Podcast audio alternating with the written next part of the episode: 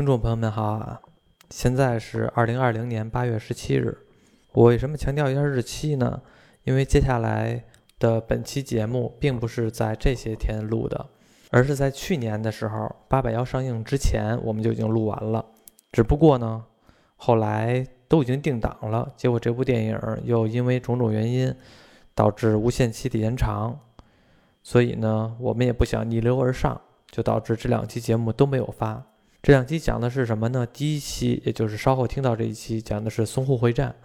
然后呢，接下来，也就是下周再放的那期，讲的是抗日战争。其实我们也就是闲聊啊。当时觉得八百无限期延长之后，可能这两期节目就已经石沉大海了。直到最近，八百审核通过，拿到了龙标，然后我们又重新的翻了出来，把这两期节目进行了二次剪辑。所以呢，能导致这两期节目重见天日。既然大家能听到我说的这段话，就证明这段音频呢也审核通过了。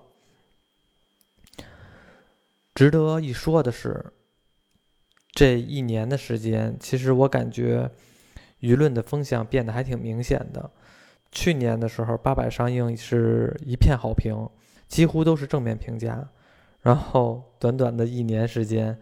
同样一部电影再上映，我发现网上有太多的负面评价了。这两期节目能放出来，其实我也自己也已经很满足了。至少，嗯，我和小强这边当时的查的资料啊，然后准备的东西呀，也没有完全浪费。因为这两期节目呢是去年的时候录的，所以其实有些的东西是说的错的，像比如说八百什么时候上映，然后。赶上什么日子等等的这些，其实都是因为当时在去年那个时候的事儿，所以说在此跟大家说明一下，多的也不多说了，然后请收听我们今天这期节目吧。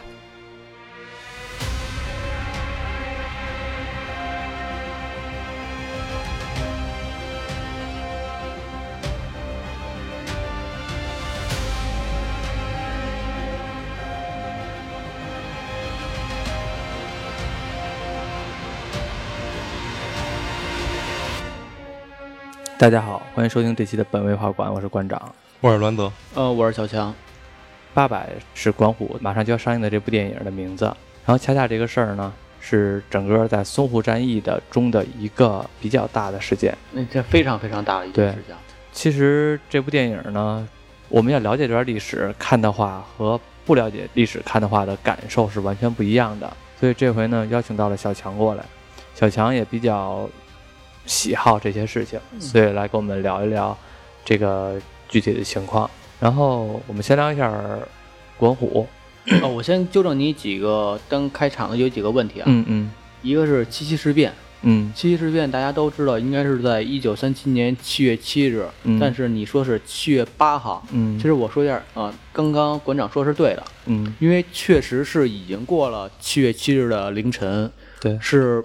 过了凌晨十二点之后，嗯，日本兵说是，嗯，有一个士兵，这个逃到了宛平城内，我们需要搜城，嗯，然后真正开打应该是在七月八。号了，好像是四凌晨四点多钟，对，但是我们记录的就是七七事变，因为因为大家感觉这件事儿是发生在七月七日的晚上嘛，直观感受就包括现在有的时候咱们普通人也是过了十二点，依然习惯性的说的是对。前一天。啊，还有一个问题是。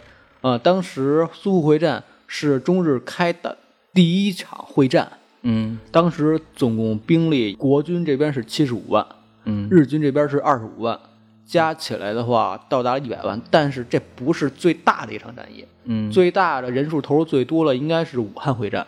嗯，武汉会战是吧？对，因为其实说实话，我和栾泽这边吧，对这个。这个二战那段历史吧，其实真的还不太了解。其实恰恰是因为这部八百，我们想来聊一期这节目，然后我也特地的查了一下资料，后来发现呢，可能我们这段历史还真的不太久远。然后像我这种人，可能或者说比我年纪更小的，或者说对这种事情没有那么大有兴趣的人，真的已经忘却了。然后所以我觉得我们节目嘛，一直是做那种口水化的电影，但是我觉得偶尔。做一种这种我们能铭记历史的东西，我觉得也是很有意义的。所以小强跟我说的时候，最开始我是拒绝的，因为我觉得太沉重了。可是后来，好赖咱们也有两千粉丝了，然后做一下这种有意义的东西，我觉得有的人没有没有知道的这种情况下，做一期我觉得也是非常有意义的，所以我会选择做一下这个。后续小强这边东西很多，我们可能下一期呢接着聊一聊整个的其他内容，有兴趣的可以再听一下。这部电影我是期待好长好长时间了，嗯。最主要是因为管虎导演，嗯。因为管虎导演可能大家比较熟悉的是他，呃，一四年的时候《老炮儿》嗯。确实是非非常非常成功。再比如他之前拍过什么斗牛啊、杀生啊、厨子戏子痞子这种，虽然说可能之前那些电影确实有些问题吧，嗯但画面呀、镜头确实能表现出来，这个导演他在这个画面处理的功底非常深厚。嗯其实管虎导演对我们这代人来说影响挺深的。嗯，说句实话啊，我对管虎导演的其他电影觉得没有那么印象深刻，即使是老炮儿。即使我是北京的，但是我也是北京郊区的，我也不是那个 这老炮文主的文化了解太少了，是吗？呃呃，其实也不少，但是其实也不是那么喜欢老炮儿的文化。虽然家里边很多大爷、叔叔大爷都是老炮儿，都是老炮儿，但是其实没有那么强烈的感受。因为我是就是好多年前之前吧查过管虎导演，然后其实，在老炮儿之前吧，在节目开播之前还跟馆长聊呢，嗯，比如说影响我们特别深的《黑洞》这对部电视剧，对，当时对我们小时候影响特别深。这个电这个电视剧，你要不说是管虎导演的，我都不知道。但是我知道这部电视剧确实很深。嗯小的时候我记着好像是小学，我记得好像是好像是我小学。我上小学的时候看的。对，然后那个我而且怎么没看过？你没看过是吗？其实没什么印象。你可能没印象，因为这个名字可能就不是那么好记，而且我可能你小的时候不爱看这种东西。我小的时候其实也不爱看，我跟你说实话，我也不爱看，因为都是讲的是成年人的故事，讲的都是政治，讲的都是反贪。你想，咱们小的时候都是看动画片的，但是我我我讲为什么？因为当时那个电视剧是零二年上映的，嗯主演是陈道明跟陶德如。嗯陶德如就是那个前段时间那个《百鸟朝凤》嗯。那个苏伊唢呐那个老师傅。嗯。当时《黑洞》是让我感触很深的是，因为那个时候特别喜欢看香港的那种黑帮片儿，嗯，第一次发现国内大陆的，对国内大陆拍黑帮完全是以写实的手法去拍的，。很写实，啊、就比如怎么这个权术，官商勾结啊，嗯嗯怎么样的，很深，嗯没有那么多的打打杀杀，但是每次血腥的暴力方面印象特别特别深。那阵儿我记得是我的父亲和我的就是家里的长辈，每天都在晚上守着电视前看，然后我呢，也就是因为家里边只有一个电视嘛，过去都是家里边只有一个电视，大人喜欢看，孩子必须跟着一块儿看。对，你要不看的话你就写作业去。那比较起来，我更喜欢看这些东西。然后其实还有一部是管虎的处女作《头发乱了》，嗯嗯、可能对一些很多摇滚青年啊会影响比较深一些。嗯，所以你的头发就是乱了，你就是梳辫子摇滚青年。其实国内的那个关于摇滚电影或者音乐题材电影特特别少，嗯就是嗯如果大家喜欢看的话，可以去翻一些老的，确实每部片子都有它自己独特风格。嗯，咱们接着聊这个八百这个事情吧。那先大概说一下这个电影吧。主演的话是呃黄志忠，嗯。黄志忠就是演《大明王朝》海瑞，嗯。还有那个当年新亮剑李云龙啊、是他。然后小鲜肉什么欧豪啊，什么最近《怒晴湘西》那个张成，我知道。嗯，那个《怒晴湘西》里边那个花马拐，对，嗯、我大概看了一下预告片儿，感觉他是主要是围绕是姜武、那个张译、王千源嗯，这三个人儿描写的，嗯，这三个人应该就是八百壮士之其中的，之三。感觉这三个应该是。就有些就比如像王全言吧，看那打扮应该是个兵油子什么的，嗯尤其是张译还留个披肩发。我看他的那个预告片，我觉得他应该不会去整体的去描写，比如淞沪战役啊，或者说对，不是，八百，他应该是描写他在里面这个八百壮士在里面怎么挣扎呀，怎么求生啊，然后兵与兵之间的一些矛盾啊，这些问题。嗯，主要其实就是我八百壮士守四行仓库。嗯，然后值得提一嘴的是，因为我之前有一两个上海朋友，我会极力推荐去四行仓库看一看，去看一下这部电影，尤其是上海人。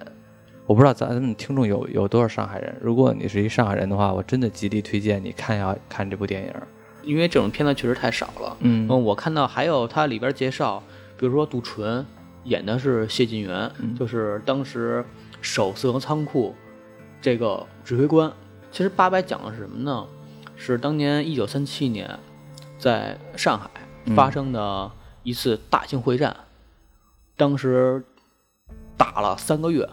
卷入的国军是七十五万，日军卷入了二十五万，而且双方都相互死伤了得近三分之一的人。嗯，然后当时在上海打的时候，主要是打巷战，非常惨烈。嗯，而且很有意思的一点是，当时老百姓大部分撤入了英国的那个租地，对租界区，嗯。然后日本进攻呢，是进攻是非租界区，嗯，所以当时很好玩的一句话就是说，老百姓这是人类第一次可以我在租界区举着咖啡看那边杀人，嗯，这个画面有点像柏林墙的感觉，这一边是天堂，那一边就是地狱。对，这个就是那个那个片子里边很著名的一个画面，就是这边红灯区，然后镜头一转，那边黑压一片，在那边一直在扔炮弹。老百姓逃到租界区，并不是所有人都逃到了，因为租界区刚开始呢还人道主义的开了一些，放了一些人，但是后来呢人口太多了，就没法全都过去了，有很多人其实就在这种沦陷区就死亡了。而且当时战争的时候，其实是国军这边是准备了将近一个多月。我看很多嗯介绍说是淞沪会战是日本向我军。先开枪，但其实我看到一些介绍是，其实是我军准备一个多月之后，然后开始向日租界区嗯。开打的，等于其实还是国军进行一个主要突袭，嗯，然后日军这边是不断的增兵，国军这边其实已已经是在一个多月之前已经是不断运兵了，嗯，是打了三个月，是为什么呢？其实是八月的时候，我军是有一些小的胜利的。但是到九月份的时候，日军在不断的从日本本岛调部队，调了大部分的部队，然后打到十月份的时候，打到一个持平状态。最后的时候，是日本关东军从天津坐船绕海，嗯，来到上海支援。当然最后了，淞沪会战还是输了。应该说那个时候中日之间其实是一种梭哈的状态，也就是。国军这边讲是我这一仗就要把日本打下来。七七事变之后，然后呢，日本的气焰已经很嚣张了。蒋介石呢，其实是想的是这一场战争我要赢，赢的话就是让日本呢知难而退。我要让我要逼迫日本跟中国谈和。对，只不过呢，没有想到的是，即使是这样，依然是打不过。其实开始的时候，嗯。其实中日双方都低估了对手，尤其是日本是什么？日本没想到中国在这边做了那么长时间准备，各个堡垒准备的特别充分。尤其是打巷战的时候，比如日本一开始的时候，一些大型火炮是进不来的。嗯，然后到后期的时候呢，中国发现中国也是低估了对手，为什么呢？竟然发现日本他们是海陆空三面作战，因为上海能让这个日本的空军和海军同样都发挥作用。并不是单纯的只有陆军发挥作用，连轰带炸的你受不了。你比如说你在平原打，海军肯定没戏，对吧？但是它这个不一样。这次战役呢，也是整个环太平洋地区，嗯，第一次的现代化的作战。然后，然后再讲一下四行仓库吧。嗯，四行仓库，刚我说了，这个当时是中国主要是以阵地战为主。四行仓库是当时尾声的时候。呃，中方这边感觉是扛不住了，需要撤退。四行这边是派出了当时八十八营的一支精锐，八十八师啊，对，八十八师。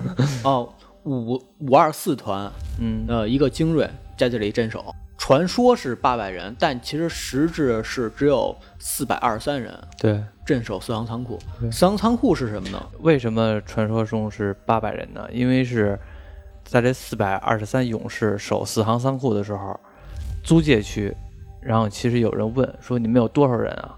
呃，因为我们知道过去打仗都是虚报虚数，比如说我们这边有两万军队，其实呢报的话可能就报四万军队，然后所以他会说八百，主要是怕日本那边探走是一个实底，他有一个实底，所以他报的是八八百的话，确实是有点儿太少了。四四百人守一个四行仓库，四行仓库现在上海在，他们是在闸北区，也就是现在的静安区。如果有兴趣的可以看一下去，那四行仓库应该还在保留着。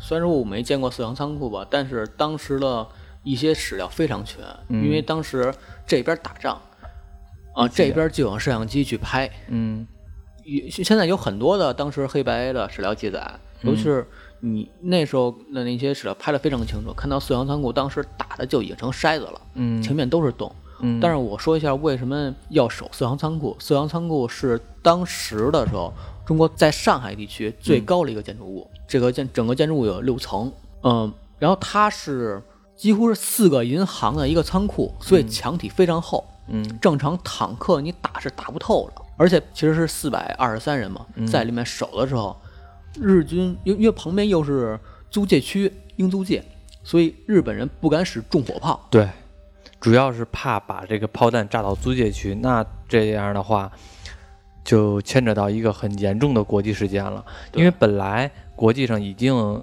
反抗这个日本的对中国的这个武装侵略，但是如果你要是再把战火引到租界区的话，那这个牵扯到的国家就太多了，对，在国际上的声誉或者说怎么样的，全都会受到很很强大的影响，所以他们不敢打租界去。所以当时进攻四行仓库的时候，日本其实是处于比较被动状态。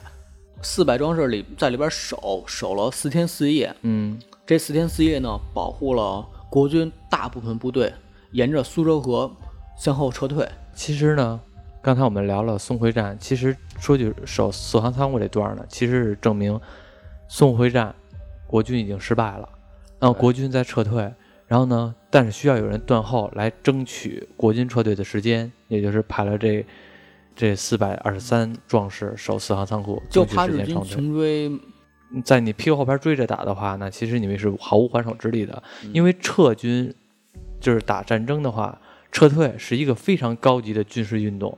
对，你说你往前冲，每个人都头往前冲就行了，但是你要说撤退的话，这个因为像一片洪水一样。对，所以当时这个四百壮士守仓库非常非常重要。当时他们守了四天四夜，被称为孤军，前有狼，后呢又没有帮助的人。在守了四天四夜之后，蒋介石这边呃宣布说，那个我们这边部队已经撤撤差不多了，然后你们这个四百壮士的任务完成，可以结束战斗了。退到租界区。对，这时候才撤到租界区。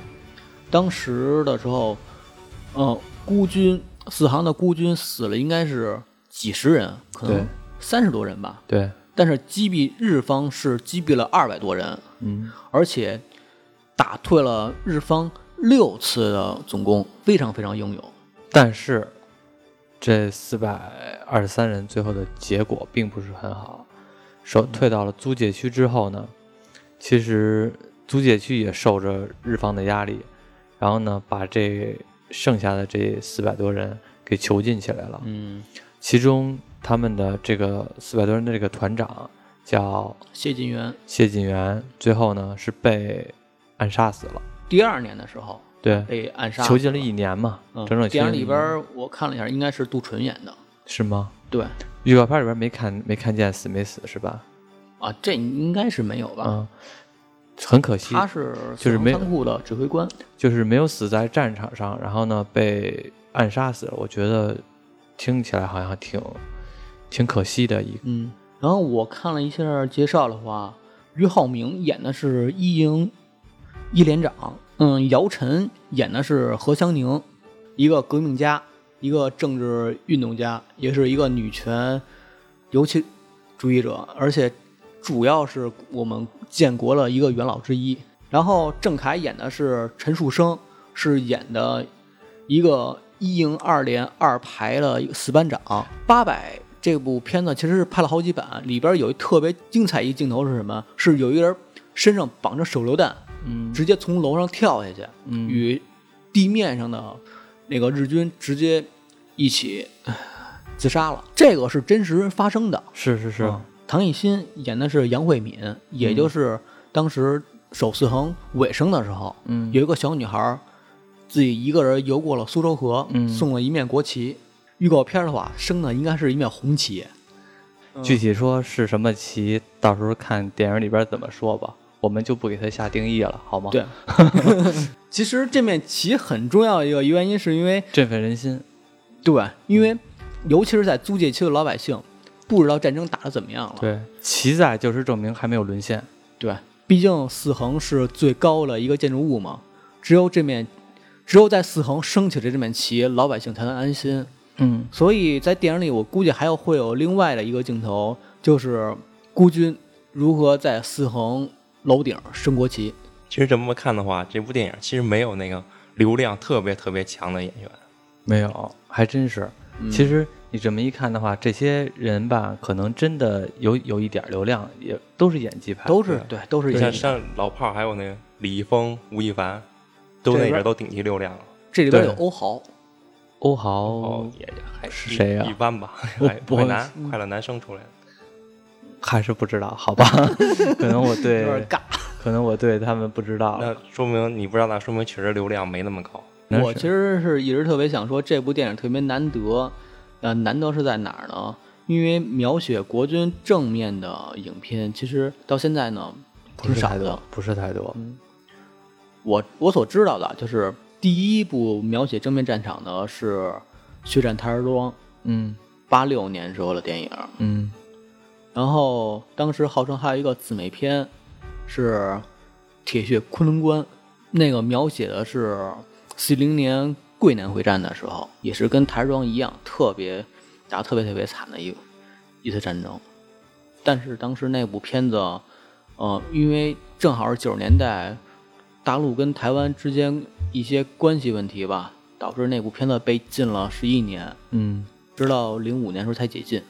其实我们不谈论是国军还是我们的共军，就是这场战争发生是在抗日战争时候，嗯，其实每个人都是英雄，都是抵挡日本侵略者来牺牲的一些勇士，所以我们不讨论他是哪方面的人。对对对对，其实那个时候，呃，整个中华战场上非常非常复杂，对。除了国军、嗯、共军之外，还有程潜呀、什么阎锡山呀，这些啊军阀，对，冯玉祥啊，这些是其实不受任何人调遣的。对。但是在淞沪会战之后，不能算是淞沪会战之后吧，在淞沪会战之中的时候，就已经开始了一同抗抗日。对，因为你可以聊聊，其实参加的战争几乎全都是黄埔系的，他的直系直系部队，嗯。而且是像刚才小强这边说了，八十八师还有八十七师，这两个师都是德系装备，都是作为样板军来组建的。就在这场淞沪战中，打了几乎三分之二都没了。对于八年抗战来说，淞沪会战也是一个标杆型的抗战嗯啊、为什么呢？因为淞沪会战其实除了是在上海打的话，更主要一个原因是为了给国际上看，嗯在这个一个国际化大都市一个上海，嗯中国人是如何抵抗外族侵略的。嗯呃，可以说当时淞沪会战的时候打的时候，主要还都是国军在打，但是过了淞沪会战之后，比如说之后的什么呃武汉会战，呃或者是呃徐州会战，就已经开始有了国际上的部队，尤其是像武汉会战的时候，你像俄国的飞军飞行员就已经参战了。嗯，而且是这场战争打了之后，像刚才小强说的阎锡山、冯玉祥，他们一看到蒋介石呢，把所有的部队全都投入到战场，他们也不能全都是自己各扫门前雪了，因为这场战争是国难。嗯、冯玉祥嗯是他是这块儿上海是属于第二战区的，嗯冯玉祥是总的这个执行官。你像阎锡山，他是守了晋察冀地区嗯啊，所以当时除了淞沪会战，还引起了太原会战。嗯，太原会战主要的这个指挥官是阎锡山，所以当时除了上海之外，你像山东、河北等地也发生非常大的战争。这一次会战，你很难说是有多少人参与，只是事后的时候，大家粗略的统计是七十五万，但其实我不知道这个七十五万是指的苏沪会战，还是说也算上了当时同时爆发的太原会战。嗯，这场战争虽然输了，但是我觉得输的，其实说句实话啊，打挺干了家底儿，打干，首先打干架，而且挺正常的。为什么呢？因为我们都知道我们决心很大，但是说句实话，在战场上光有决心是不够的。然后我这儿有一个那个双方的势力对比，大家可以听一下。一九三七年国军和日军的实力对比是什么呢？国军的现役，我这里只说的是国军啊，国军的现役兵是一百七十万，日军的现役兵是三十八万，国军的预备役是零，日军的预备役是七十三万，国军的后备役是零，日军的后备役是八十七万，国军的补充兵是五十万，日军的补充兵是二百四十八万。也就是说，我们国军的总人数是二百二十万，日军的总人数是四百四十万，是我们其实是少的。因为，呃，为什么现役兵日军比较少，而我们现役兵比较多？日本的他们的兵的军衔都比较高，而且他们有很强的军事素养。他们后来的补充兵的话，直接过来就能通过他们的这个现役兵来迅速成为排长，来扩散到手底下的人，就是迅速老兵带新兵，对，迅速老老兵带新兵。然后一个师的配比是什么呢？国军的一个师的人数是一万一，日军是两万二，但是怎么会差那么多？对师的单位是不一样的。然后马匹的情况，一个师是国军是没有一匹马的，日军是有五千八百匹左右。步枪，国军是三千八百个步枪，日军是九千五。然后机枪，国军是三百二十八，日军是六百。我记得好像是一个连的话能配上一个重机枪，嗯，可能可能好像是两把轻机枪一一把重机枪。对，然后还有火炮，一个师的是我们只有四十六门，日军有一百零八门。战车我们是零，日军是二十四。嗯，现代化的装备也受到压制。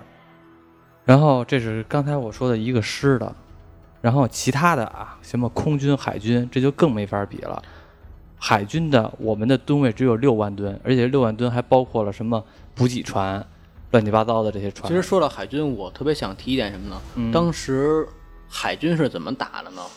海军是根本就没有抵抗，因为没法自自抵抗。甲午之后，中国已经没有海军了。嗯当时甲午之后呢，中国也是买了几艘战舰，但是是屯在长江对之内的，所以日本的海军是可以封锁整个中国海岸线，然后沿着长江直接打到内陆。对，但是海军为了防止日军的海军打到内陆怎么办呢？当时在苏沪会战之前的时候，海军的首要任务是在武汉的江阴地区沉船，就是是要把大量的这个商船击沉，直接让船进水，沉到海底，呃，沉到长江长江底，防止日军的海军沿着长江继续往前走。所以当时的在淞沪会战之前，已经沉了大量的船，就包括我们的军舰，而且是把军舰上面的大炮卸下来，是放在岸边，嗯，就当直接当重炮使。当炮当炮台用的。对，其实说句实话，幸好日本发动了太平洋战争，然后把美国卷入了，嗯否则的话，海日本的海军其实很厉害的，而且是，嗯，为什么日本会着急发动太平洋战争？有一个原因就是，日军的陆军和海军是两个。他并不是说句实话，天皇他也没有说指挥不动他的手下的部队了。其实当时日本是分主战派和主和派的，嗯，主战派里边又分陆军跟海军。对陆军主要是日本的关东军，对，海军主要是比如说存在呃上海、嗯还有台湾地区的，主要是这两块儿兵力。我们的海军只有六万吨左右，日军的海军有一百九十万吨。光这个数字来看的话，就被碾压，而且我们的数字还而且我有很多。已经说了，海军的主要任务是沉船，对是阻止人家沿着长江继续往前开。对，你像空军，淞沪会战的时候，据统计，当时空军中国是有二百五十架，对，而且还有，而且还有很多是教练机。整个战场投入了一百万人，嗯，结果飞机就只有二百五十架，嗯，整个天吧已经是被日本的空军占领了。对，日军有两千七百架，我们有二百五十架，二百五十架还有很多是不是战斗用的。而且我们根本没有防空炮，对，空军我们是束手无策的。上边儿往下轰炸，我们其实只能躲。所以说这，也是为什么会有那么大伤亡，而且中国那么多的部队却完全抵抗不住的一个很重要原因。嗯呃，我大概看了一下，就是当时当时管虎拍电影的时候量也非常大，他剧本准备了十年，嗯而且准备很多次是准备要拍，但是最后都失败了，也是各个原因吧。最后是华谊投的钱，号称当时拍电影的时候，为了还原苏州河，用深挖了一个二百多米长的一条假的苏州河，嗯还重新搭建了一个四行仓库，原型搭建的。啊，不过搭建四行仓库倒是应该也花不了太多钱。四行仓库的话，啊、它建筑面积是两万多平米，嗯，六层楼。我不知道它所谓说一比一的话，是真的完全还原呢，还是说只是搭了其中的几个厂？我觉得应该两，万它是搭整个搭建了一个一座城，它搭建二十万平方米，用了十八个月的时间，啊，搭建了一个南北城，一比一还原的一个。哇，不过其实那它这个其实以后也能用，投入非常大。这这个以后也能这个以后就是一个影视基地。我看它还有，呃，当时一些群演嗯。最多的一次镜头、里边对应的群演是三至五千人，嗯。估计是表现一些冲锋的场景吧。嗯。然后跟组的演员是就多达四百多人，嗯，而且经过六个多月的，按照完全是按照当年国军的训练方法练习刺杀射击训练，哇，这么细致。对，非常非常细。因为我们一直在吹这部电影，因为我们也没看，而且我们也没收这部电影的任何的东西。其实我也想收点儿，不是，其实我也想去当个群演，我也练练枪冲锋去。其实我只是觉得这部电影值得我们一看。嗯，我大概说一下啊，就是当时的时候为什么是在上海发生了嗯这次战争？因为大家都知道啊，七七事变，七七事变对是在北京打的，对，当时日本占领了啊、北京、天津，嗯。为什么没敢在北京打这次会战？嗯。其实很重要一个原因是，当时的日本已经是把北京、东北、朝鲜，再加上日本本岛这条线已经连起来了。嗯。也就是它的供给线的话，是完全可以从日本本岛一直是拿着火车一直是运到北京。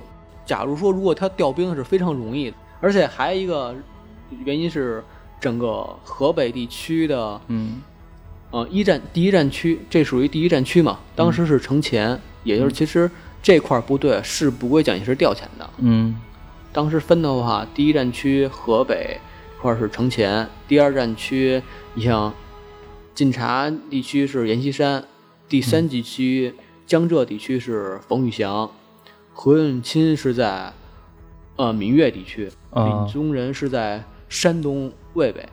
当时主要分这五大五大战区，嗯。然后蒋介石的主要部队，他的主要势力其实是在上海，主要是因为当年蒋介石在上海呢当过这个公安局局长，嗯。然后他的很多的亲信都在上海，嗯相对来说，相对来说，他跟冯玉祥的关系还算比较好，嗯调起来比较容易一些，就包括杜月笙嗯啊，当年的时候，蒋介石跟杜月笙的关系，对毕竟都是同门嘛，对，啊，所以因为蒋介石也入了杜月笙的青帮。所以在上海构建工事很容易。再加上日本呢是什么呢？日本关东军当时是非常厉害的，如果真的在北京打的话，是完全打不过。再一个，你调兵也确实调不动，嗯，而且确实在后来的看的话，确实是你像开始打上海的时候，日本兵日本的海军是扛不住的，嗯。然后只能是从日本本岛开始调部队。当时日本是日本中下旬的时候，从本岛名古屋调了三师、十一师、幺零幺师、九十八师、八师，还有一师做登陆，然后又从台湾又开始调部队，也就是这些部队它都是从海上一点点运来的。嗯呃，你像大到九月中旬的时候，嗯蒋介石呢就替换了冯玉祥做总司令。当时的时候，上海是张治中、啊、张发奎等人，像陈诚主要是防止日本浅滩登陆。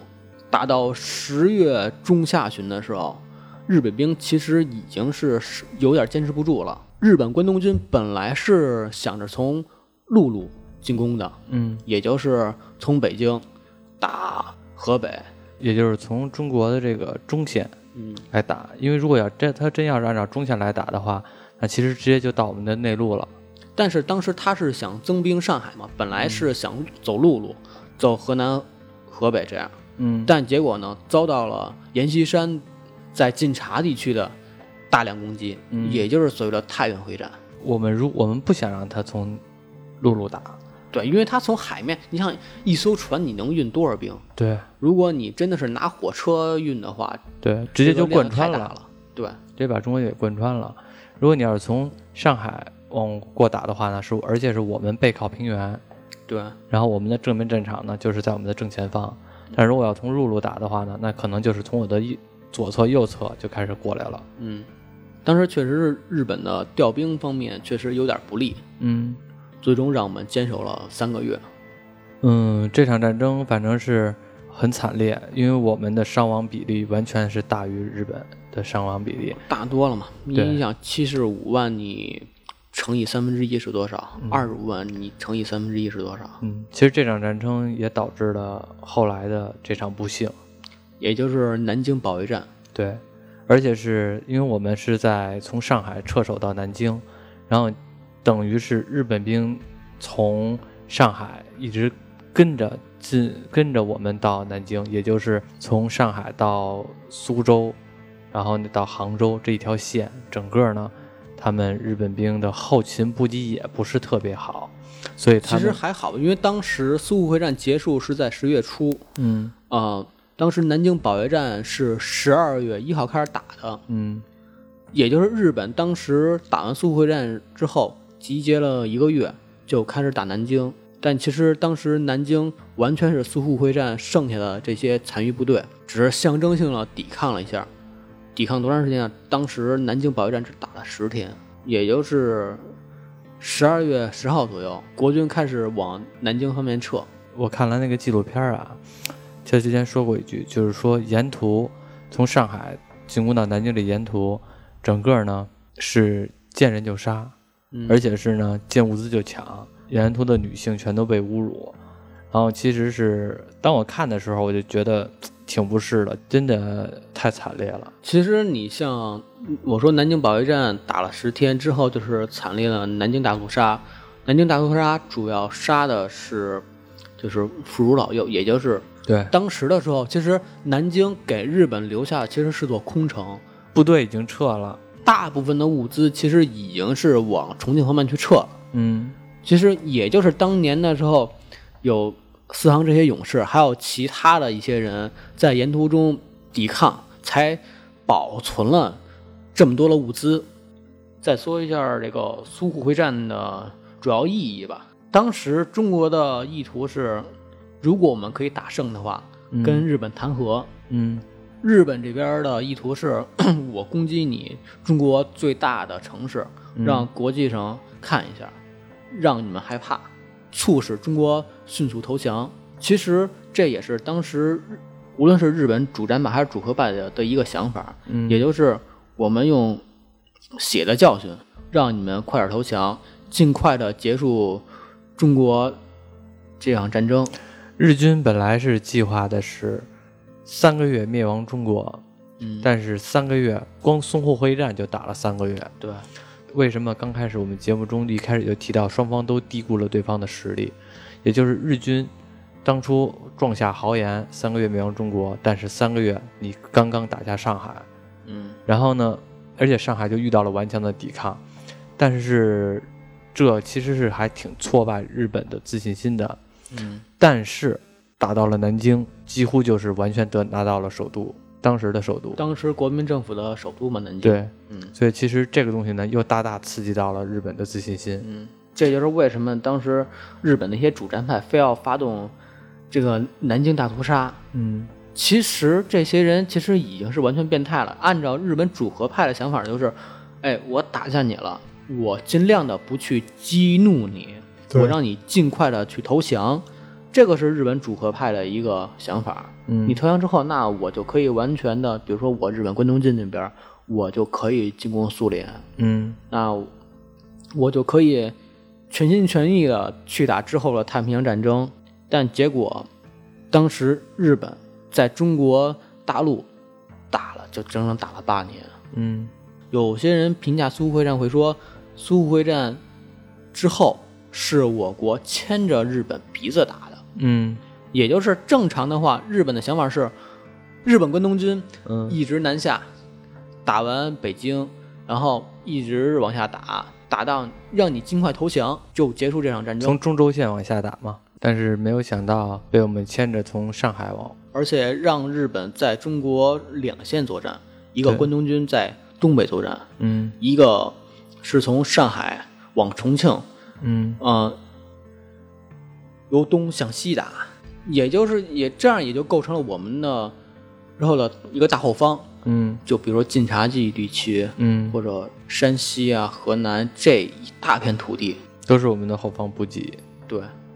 啊、大概讲一下我猜到了电影里边一些镜头吧，行，就比如说我开始我说郑恺，他会有一个镜头，应该是身上绑着绑着手榴弹，嗯拉响导火索之后从六楼跳下去，直接与日军的一个小突击部队嗯一起同归于尽了。呃，据我所知，当时这个情况是什么时候呢？当时的日军突击到四行仓库楼下边的时候，准备用炸药把门炸开。当时呢，也就是那个时候，假如说我们机枪手真的是探头从楼里出来哈，是非常危险的。再一个，你即便你探出来，你可能也打不着人家。所以应该是郑恺演的这角色，从楼上跳下去，同日本同归于尽了。然后还有一个最著名的里边应该是那个唐艺昕演的杨慧敏，当时杨慧敏这个是个女童嗯。啊、特别小的一个小女孩儿，呃，她是在英租界，呃，我记得这个当时《八百壮士》这个电影呢，其实是拍了三遍，比较有名的是一九七五年，当时台湾拍了一部叫《八百壮士》，当时这部杨慧敏是林青霞演的。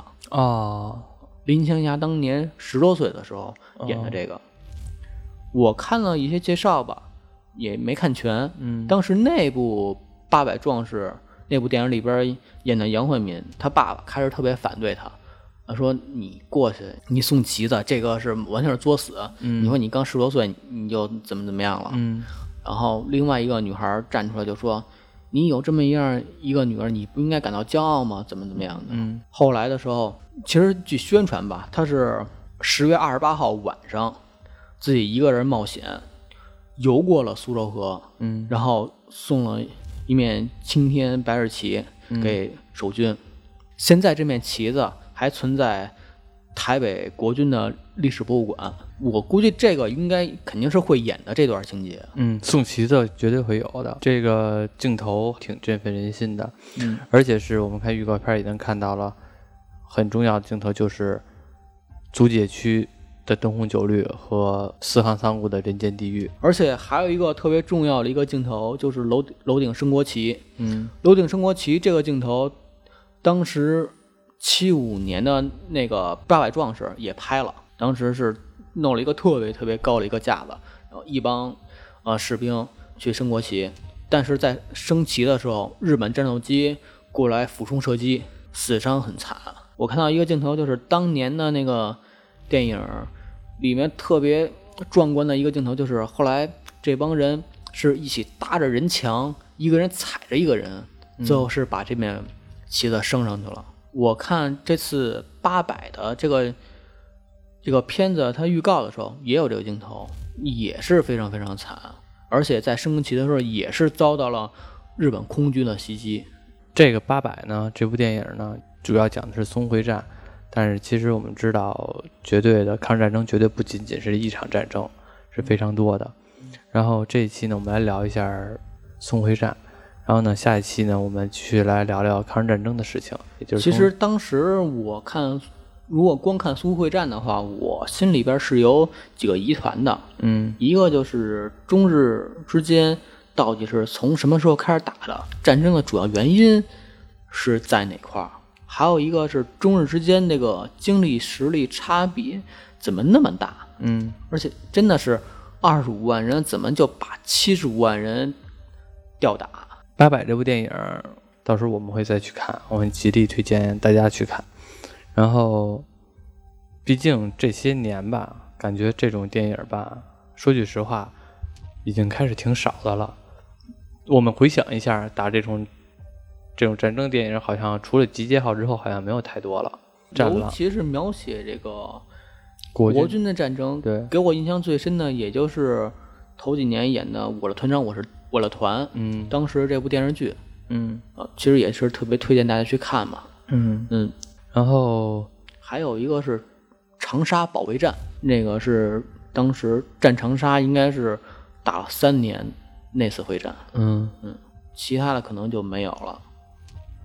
包括我们看从小到大看到的大部分战争题材的电影啊、电视剧啊，其实大部分也都是描写，比如说呃描写解放战争的，还有一些敌后的战争对的。对，嗯，然后，二战呢是我们人类史上都是比较惨烈的战争，应该是最惨烈的战争了，嗯比一战要惨烈的多。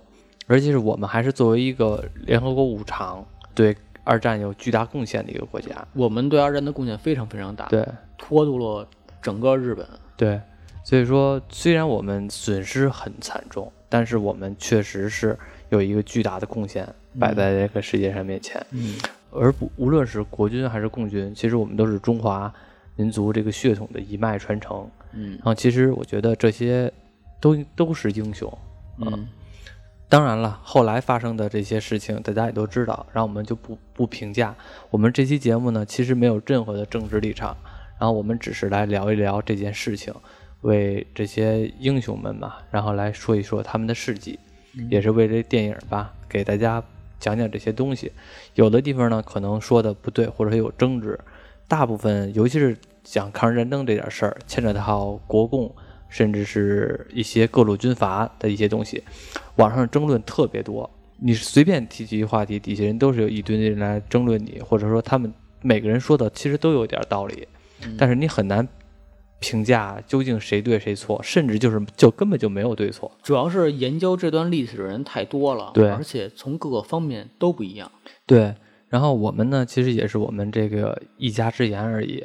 然后呢，如果说的各位有东西觉得不对，或者说怎么样的，可以呃给我们留言，随便随便喷吧，随便喷的是吧？行我觉得这无所谓。行，反正这段历史呢，我们是有心来铭记的。我也希望后续的这些像我们这代人，或者说比我们更小的这一代人，可能不那么熟悉，但是我们一定要知道，有这么一段历史发生在我们没有几十年的过去。现在是二零一九年，这场战争是一九三七年，还没有到百年呢，八十年，八十80年了八十年是吗？行，那好，那今天我们就先聊这一期。嗯嗯，下课。